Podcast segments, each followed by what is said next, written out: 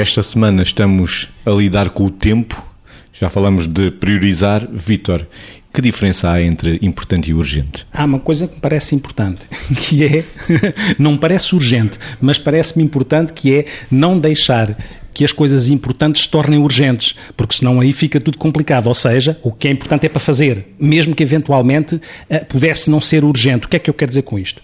Se eu olhar para uma matriz à volta do urgente e do importante, que é distinguindo e conjugando, eu diria assim: aquilo que é urgente e importante das coisas que eu tenho pela frente são aquelas, obviamente, o que é urgente e importante, por exemplo, uma situação de crise, é urgente e importante, portanto, é para fazer de imediato.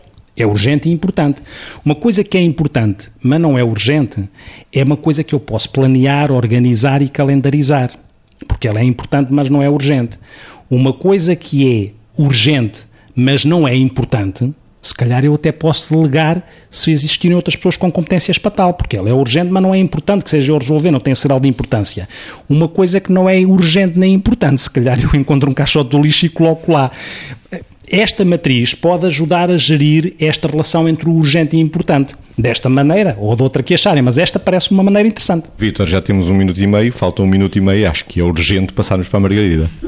Com toda a urgência, vou dar outra volta ao urgente e ao importante. Em vez de ser as coisas urgentes e as coisas importantes, vou falar das atitudes urgentes e das atitudes importantes. Ou seja, o que é que é importante? É, por exemplo, que um líder que tem 10 reuniões para marcar num dia, ou 5 ou 3, não interessa, as marca horas e, e, todos sejam pontuais. Isto é uma coisa importante, porque nós às vezes esquecemos que a pontualidade é uma das bases da boa organização do tempo.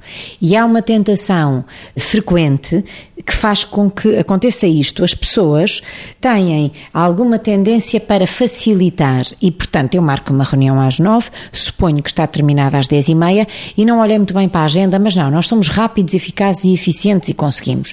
E, portanto, marca-se outra reunião para as 10 e meia.